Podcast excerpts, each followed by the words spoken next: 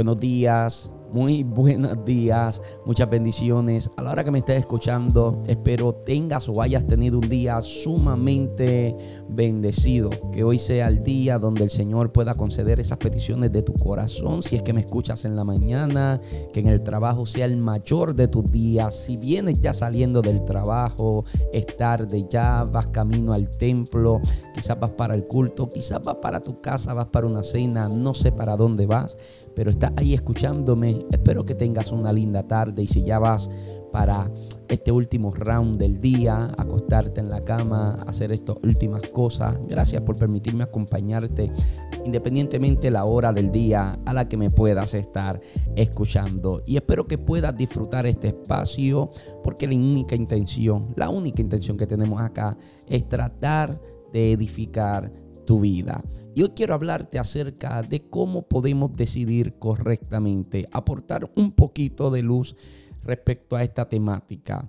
Anthony Robbins dijo en cierta ocasión que cada cosa que te sucede en la vida comienza con una decisión. Desde nuestro levantar hasta nuestro acostar, todo lo que nosotros hacemos forma parte de una decisión. Lo decidimos. Constantemente estamos decidiendo, desde cosas sencillas como qué ropa voy a ponerme hoy, hasta cosas que son mucho más serias, como aquello que qué es lo que quiero hacer con mi vida, cómo voy a trabajar los proyectos de mi vida. Llegamos a todo por una decisión. A todo fin se llega porque tomamos una decisión e incluso no decidir es decidir no decidir. Ahora, la pregunta que debiéramos plantear acá es ¿cómo decido correctamente? La respuesta espiritual que muchas veces le damos a aquellos que no saben qué decidir es vamos a orar. Y no me malentienda, vamos a orar, puede sonar simple, pero es algo muy, muy, poderoso. Esa es la respuesta siempre correcta a cualquier circunstancia. Vamos a orar. Y a pesar de que es la respuesta siempre correcta, porque la oración nunca queda como eh, eh, fuera de lugar, o sea, la oración siempre está bien. Orar es una cosa que siempre es importante, pero es importante también comprender que solamente orar no siempre es lo correcto. Yo no sé si se está escuchando de fondo el gallo que está cantando acá, pero parece que tengo un gallo aquí metido en el, estudio pero que está cantando con todas las fuerzas de su corazón, ¿sabe? Eh, anyway, continúo con el tema. La respuesta espiritual que siempre le damos a aquellos que no saben qué decidir es vamos a orar. Y les decía que a pesar de que esta es la respuesta siempre correcta, a su vez vamos a orar es tratar de espiritualizar aún aquellas cosas que requieren una acción extra a la oración. O sea, nada en la vida lo vamos a lograr sin orar, pero no todo en la vida se logra solamente orando.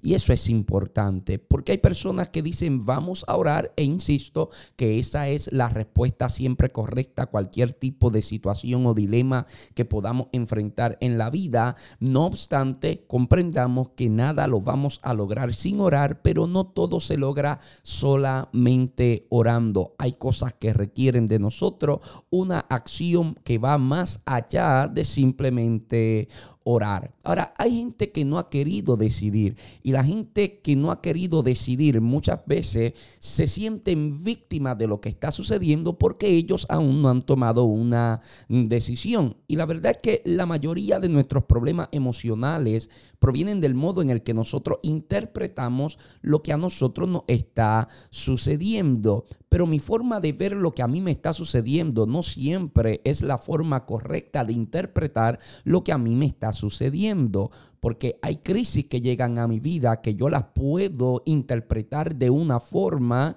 que quizás no es la forma más correcta. Nosotros tenemos varios ejemplos en las Sagradas Escrituras. Quizás el principal de ellos sea Noemí, cuando se mudan a la tierra de Moab y luego regresa Noemí tras haber perdido a su esposo y a sus dos hijos. Ella comienza a decirle al pueblo en Ruth capítulo 1, los versos del 19 al 21, que ya no la llamen Noemí, sino que la llamen Mara porque Dios la ha puesto en amargura.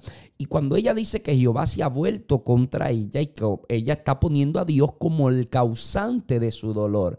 Y esa es una forma incorrecta de ella interpretar su dolor porque en ningún momento dentro del contexto de la historia de Noemí encontraremos que Noemí se muda a Moab, dirigida por Dios, de que Dios la haya llevado a Moab. Y yo sé que algunos estarán pensando que si ella no se hubiese mudado hacia allá, Ruth no formaría parte de la historia y de Ruth viene la descendencia de David y ese linaje es al que pertenece nuestro Salvador Jesucristo.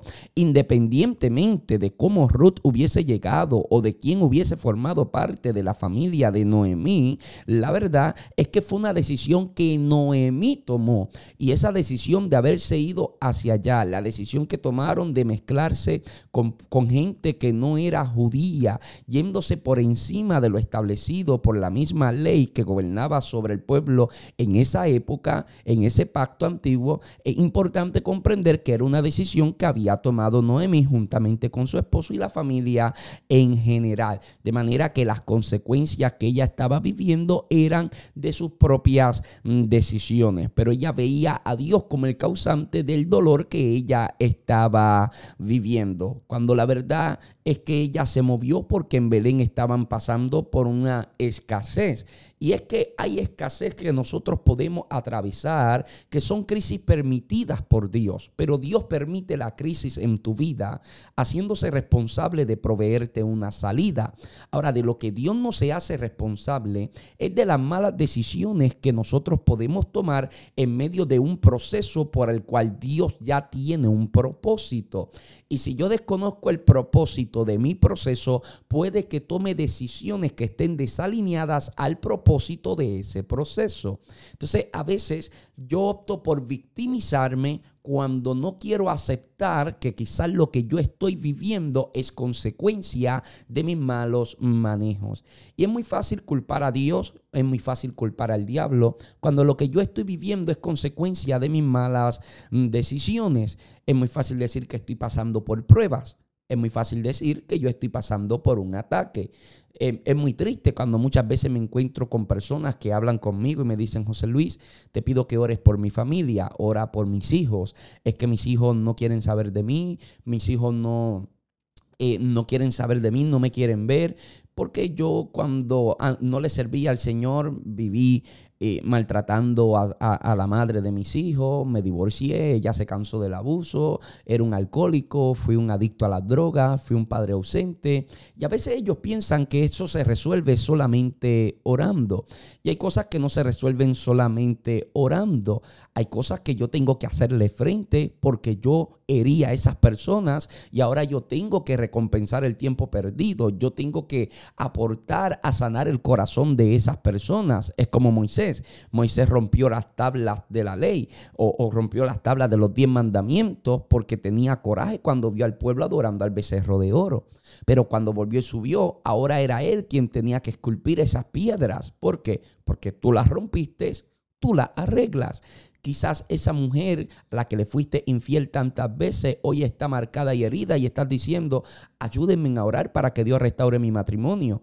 Pero ese matrimonio no se va a restaurar solamente orando hay que volver a llevarle flores, hay que volver a sacarle a un restaurante, hay que mostrar frutos de arrepentimiento, tiene que haber una transformación en tu carácter y eso debe ser evidente en los frutos en tu vida para que esa mujer vuelva a confiar y ese amor vuelva a florecer entre ustedes. O sea, hay momentos donde nosotros le echamos la culpa al diablo o simplemente culpabilizamos a Dios diciendo estoy bajo una prueba cuando realmente estamos viviendo consecuencias de malas decisiones o malos manejos que nosotros hemos tenido en la vida usted se va a dar cuenta que la persona que se victimiza generalmente tiende a ver el lado negativo o se enfoca únicamente en el lado negativo de toda situación que se le presenta.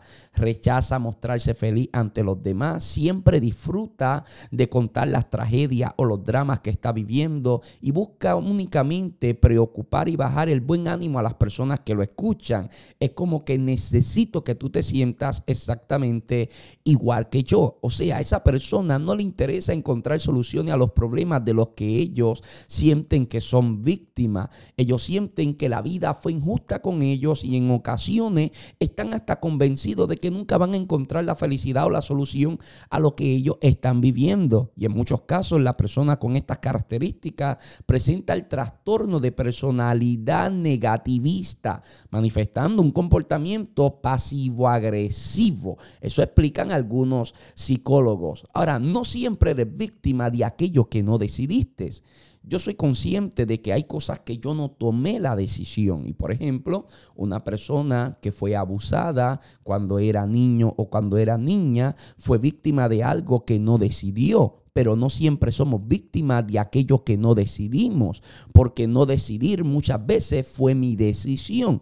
Estoy hablando cuando soy negligente, por ejemplo, cuando no tomo una decisión a tiempo, cuando hay dos opciones y paso mucho tiempo meditando cuál opción tomar, no decidí a tiempo y no decidir fue mi decisión. Hay momentos donde no decidir me llevó a mí a la situación en la que yo estoy y no decidir fue la decisión que yo tomé. Y victimizarme es no querer asumir responsabilidad de esa decisión que tomé o de la decisión que no tomé que al fin de que a fin de cuentas fue mi decisión. Entonces la gente que le gusta victimizarse terminan convirtiéndose en sus propios victimarios. Esto es lo más triste, ¿no?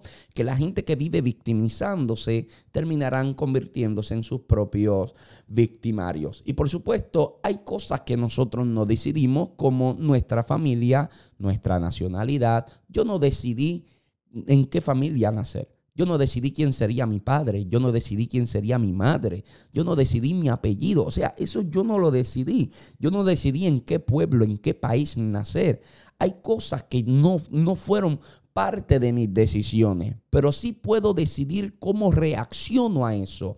Es decir, yo no puedo hacer de mi punto de partida un destino final. Eso es una de las primeras cosas que hablo en el libro, El final del principio, etapas intermedias, en el capítulo número uno, que se llama punto de partida. Yo hablo de que no podemos convertir el punto de partida en un destino, en un destino final. Yo no decidí nacer en la familia que nací y las condiciones en las que me crié no formaron parte de una decisión que yo haya tomado. Sin embargo, cómo yo reacciono ante esas cosas que yo no decidí, sí ya tiene que ver con un peso de responsabilidad que cae sobre mi vida. Yo no soy responsable de cosas que yo no decidí, pero cómo reacciono a esas cosas que yo no decidí, que no fueron una decisión en mi vida, eso sí es mi responsabilidad.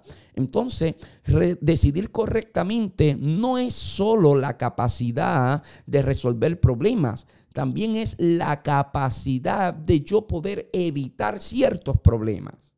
Mm. Aquí vamos.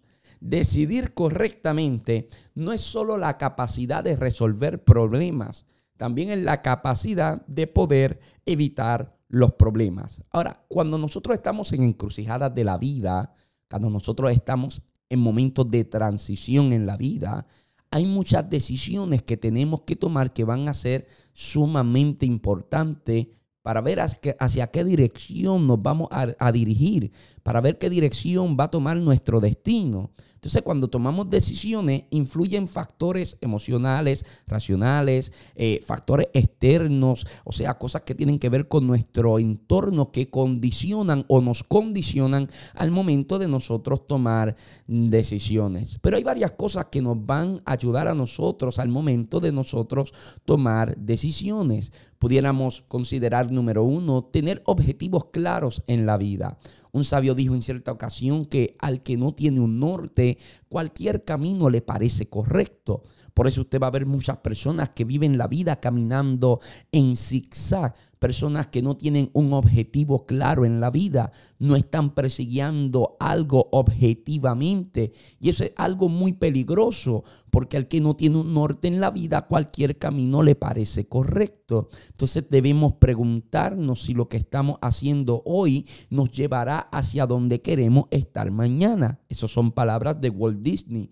Walt Disney decía, pregúntate si lo que estás haciendo hoy te llevará al lugar donde quieres estar mañana. Tener objetivos claros son clave para vivir una vida enfocada. Pero cuando digo de tener objetivos claros, también estoy hablando de tener unos objetivos que puedan ser alcanzables, ¿no? Para nosotros poder tomar decisiones que sean correctas. Hay momentos donde nosotros tomamos decisiones correctas porque estamos enfocados en el destino final, pero estamos frustrados porque ese destino final parece inalcanzable. Por eso nosotros tenemos que establecernos metas que estén a corto, a mediano y a largo plazo. Eso es importante porque yo quizás mi deseo Quizás mi deseo es, voy a poner un ejemplo no muy personal, quizás mi deseo es bajar 50 libras porque estoy en obesidad, porque estoy gordo. Ahora, este es el momento donde mucha gente se identifica, ¿sabes? Sí, este es el momento donde la gente dice, wow, Dios me está hablando a mí. Y, y, quizá mi objetivo es, mi objetivo es eh, rebajar 50 libras, pero yo no puedo ser tan alocado y pensar que voy a bajar 50 libras en dos meses, sino que mi mentalidad debe, debe ser establecerme metas a corto, mediano y a largo plazo. Decir, este primer mes quiero bajar 10 libras, que es una meta alcanzable, que es algo que, no es algo inalcanzable, no es irreal, porque si no, cuando yo vea que esos objetivos a, a, corto plazo son inalcanzables, la frustración me va a invadir y tarde que temprano me voy a desenfocar de lo que viene siendo el norte que me establecí para alcanzar. Entonces al que no tiene un norte, cualquier camino le parece correcto. Ten objetivos claros en la vida. Eso es importante al momento de tomar decisiones. Si la decisión que estás tomando hoy no te llevará a donde quieres estar mañana, entonces comienza a cuestionar y a considerar las distintas variables alrededor de esa decisión que tienes que tomar. Estudia, número dos, la situación. Analiza la situación en la que te encuentras. Evaluar qué nos trajo hasta aquí, qué opciones tenemos, qué hice y qué es lo que he obviado hasta este momento. Recuerda que la, las decisiones correctas no siempre son las menos arriesgadas. A veces la decisión correcta es aquella que me pone en una posición de riesgo, pero arriesgar es importante en la vida también. Porque hay personas que no analizan la situación y como no estudian la, situación, siempre se deciden por lo que parece más seguro. Y tomar o, o, decidirse por lo más seguro no siempre es lo más seguro, porque a veces tomar una decisión arriesgada es lo único que te puede llevar a poder alcanzar éxito en ciertas áreas de tu vida. Siempre va a haber un riesgo. Tomar una decisión que parece arriesgada, valga la redundancia, puede ser un gran riesgo, pero no decidir puede ser un riesgo mayor. Por eso dicen que al final de nuestros días, de lo más que nos vamos a arrepentir no es de lo que hicimos, es de lo que nunca nosotros intentamos. Analiza la situación. Evalúa qué fue lo que te trajo hasta este punto y cuáles son las opciones que tienes ante ti y qué es aquello que has obviado en el camino. Recuerda que todo lo que nosotros conocemos es infinitamente menos que todo lo que nosotros hemos ignorado en la vida. De manera que hay muchas cosas a las que yo no le he prestado atención. Hay muchas cosas en el camino que yo he estado obviando, que en este momento tengo que considerar las diferentes variables, los diferentes puntos de vista para yo poder entonces tomar una decisión correcta. Estudiar la situación implica no apresurarnos. No debes apresurarte porque es importante, es importante no tomar una decisión a la ligera. Podemos hacer algo que es voluntad de Dios y aún así hacerlo fuera de la voluntad de Dios. Y eso puede sonar alocado, pero esa es la importancia de conocer los tiempos. Porque yo puedo hacer algo que es la voluntad de Dios y aún así hacerlo fuera de la voluntad de Dios. ¿Cómo es eso? Bueno, Hago algo que es a lo que Dios me llamó a hacer, pero fuera de tiempo. Hacer algo que es la voluntad de Dios para mi vida, fuera del tiempo de Dios, es hacerlo fuera de la voluntad de Dios. Y aunque parezca un trabalengua lo que acá te estoy diciendo, la verdad es que puedes estar haciendo algo que es voluntad de Dios y aún así hacerlo fuera de la voluntad de Dios. Analiza la situación que tienes ante ti antes de tomar esa decisión. Considera las diferentes variables, las diferentes opciones. Evalúa qué fue lo que te trajo hasta aquí y sobre todo examina qué son aquellas cosas que has estado obviando en el camino. Número tres, trata de tener una percepción correcta y por una percepción correcta te hablo de ser objetivo al momento de tomar la decisión. Tener una percepción errónea siempre nos lleva a ser movidos por buenas intenciones, pero siempre nos llevará a nosotros a tomar malas decisiones. Y recuerde que el mundo está lleno de buenas, de gente bien intencionada, pero una percepción errónea nos lleva a que movidos por buenas intenciones tratemos de hacer un bien y terminemos haciendo un mal porque no tomamos la decisión correcta. Y esto no se trata de tener una buena intención. Esto se trata de, ser objetivo al momento de tomar la decisión. Esto se trata de tener una visión objetiva, de poder tener un panorama y una visión bastante correcta. Recuerde que Dios envió al pueblo a la tierra prometida por camino de desierto y cualquiera le hubiera gustado un mejor camino.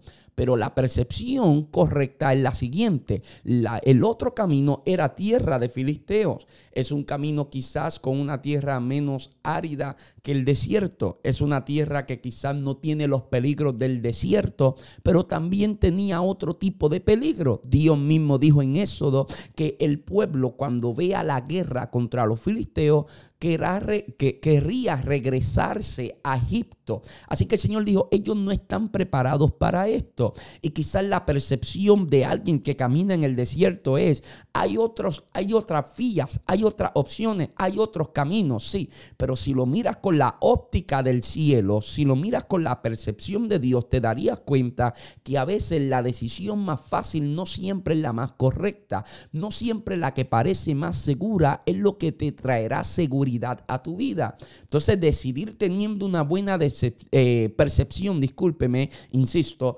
decidir teniendo buena percepción es decidir mirando sus consecuencias a largo plazo. Perdóneme que, que, no estoy congestionado, es que no sé qué me pasa al momento de grabar. Pero decidir teniendo una buena percepción es decidir mirando sus consecuencias a largo plazo. Uno de los grandes problemas que nosotros tenemos es que muchas veces estamos enfocados en nuestra satisfacción inmediata.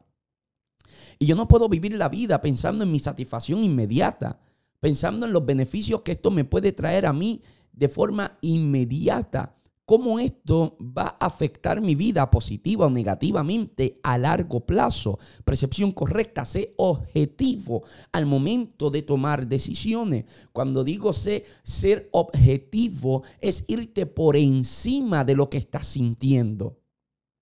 Es irte por encima, o sea, es cuestionar las cosas. Es importante cuestionar las cosas, no dejarte llevar por mero sentimiento, no caminar simplemente porque yo vi que fulano le funcionó. Sí, objetivamente a fulano le funcionó porque fulano se encuentra en unas condiciones y una posición completamente distinta a la tuya. Entonces es importante evaluar la situación desde tu posición, desde tu circunstancia, desde tu lugar desde tu, de, tu situación. Eso es importante, una percepción correcta y esto tiene que estar cargado de objetividad. Número cuatro, es importante que nosotros podamos ir detrás de un consejo sabio, abrir nuestro corazón para desahogarnos es necesario para nosotros poder tener un alma saludable. Pero es importante escoger correctamente ante quienes nosotros abrimos nuestro corazón. Ahora, cuando nosotros pedimos un consejo para tomar decisiones, busquemos a la persona correcta. Ya sea porque tiene la sabiduría, ya sea porque tiene la moral o porque tiene la experiencia para poder aconsejarnos en la temática o en la situación, en el aspecto en el que nosotros necesitamos ser aconsejados. Esto es muy, pero que muy importante. Le voy a decir que se cree que más del 80% de las personas que van a una oficina pastoral a buscar un consejo realmente están buscando un cómplice. ¿Qué quiere decir eso? Que van a la oficina del pastor buscando un consejo, pero van ya decididos en su corazón. O sea que la decisión o el consejo del pastor va a influenciar muy poco en la decisión que ellos van a tomar, porque posiblemente ya la tomaron en su corazón. Y muchas veces van donde el pastor y dicen, ¿usted cree que debo decidir por A o por B? Y el pastor no te va a decir, decide esto, no, el pastor siempre te va a iluminar presentándote las diferentes opciones, tratar de darte luz en los puntos ciegos, porque todos tenemos puntos ciegos en nuestra vida. Y la importancia de ir a una consejería, eh, hacerle una consulta a una persona es la siguiente, que esa persona pueda darme luz en los puntos ciegos de mi vida. Yo no considero todas las variables posibles a mi alrededor.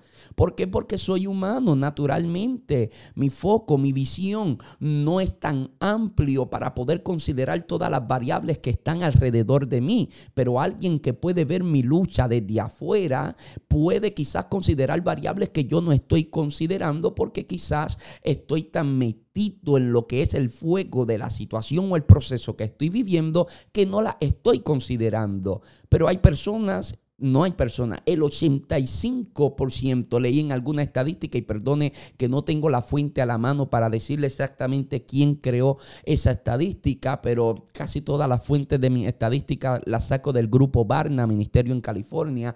Eh, dicen, no estoy diciendo que fue Barna, pero posiblemente haya sido el grupo Barna. Lo que pasa es que no recuerdo la fuente ahora mismo y no lo tengo acá en mis anotaciones. Pero dicen que el 85% de las personas que van a una, a una consejería pastoral, ya tomaron la decisión en su corazón. La pregunta es, si ya tomaron la decisión en su corazón, ¿por qué fueron a la oficina del pastor? Ah, porque necesitan un chivo expiatorio.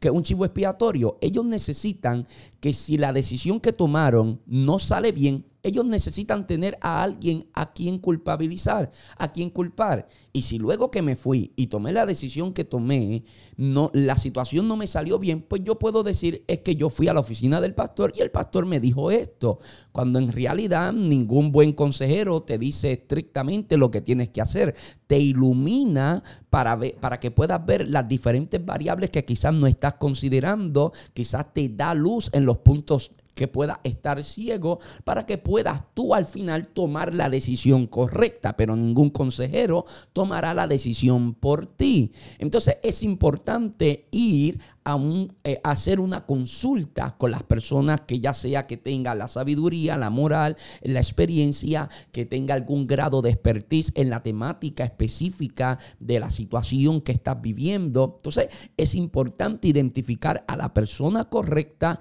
no porque le tienes confianza va a ir donde esa persona, no porque fulano te cae bien, no, la persona que puede aportar a tu vida en este momento de tu vida. Eso es importante, acercarte a la persona correcta, pero acercarte con la actitud correcta. Si vas a buscar un consejo, ve con la humildad necesaria para escuchar lo que te tengan que decir. Si vas a buscar un consejo, ve con la disposición a que quizás te confrontes, te confronten, debo decir, a que quizás vas a ser confrontado. Ve con la disposición a que te digan la verdad de cosas que quizás no había estado considerando que el consejero en esta situación puede ver eh, en el panorama y decirte y hablarte, mostrártelo y quizás van a haber cosas que te pueden incomodar, pero es tener esa disposición, abrir mi corazón ante otra persona que pueda ver y que me pueda hablar lo que yo no estoy considerando. Y bueno, estos son algunos tips o son algunos tips que nos pueden ayudar al momento de nosotros tomar una buena decisión o al momento de decidir correctamente. Por supuesto que no son las únicas cosas y algunos estarán pensando, bueno, ¿y a dónde vamos a dejar la oración? ¿A dónde vamos a dejar la palabra de Dios? Y aquí lo quería dejar para el final porque quizá era lo que todo el mundo estaba esperando que yo dijera para hablar en esta temática, pero lo dejo para el final no porque sea menos importante, sino porque se supone que sea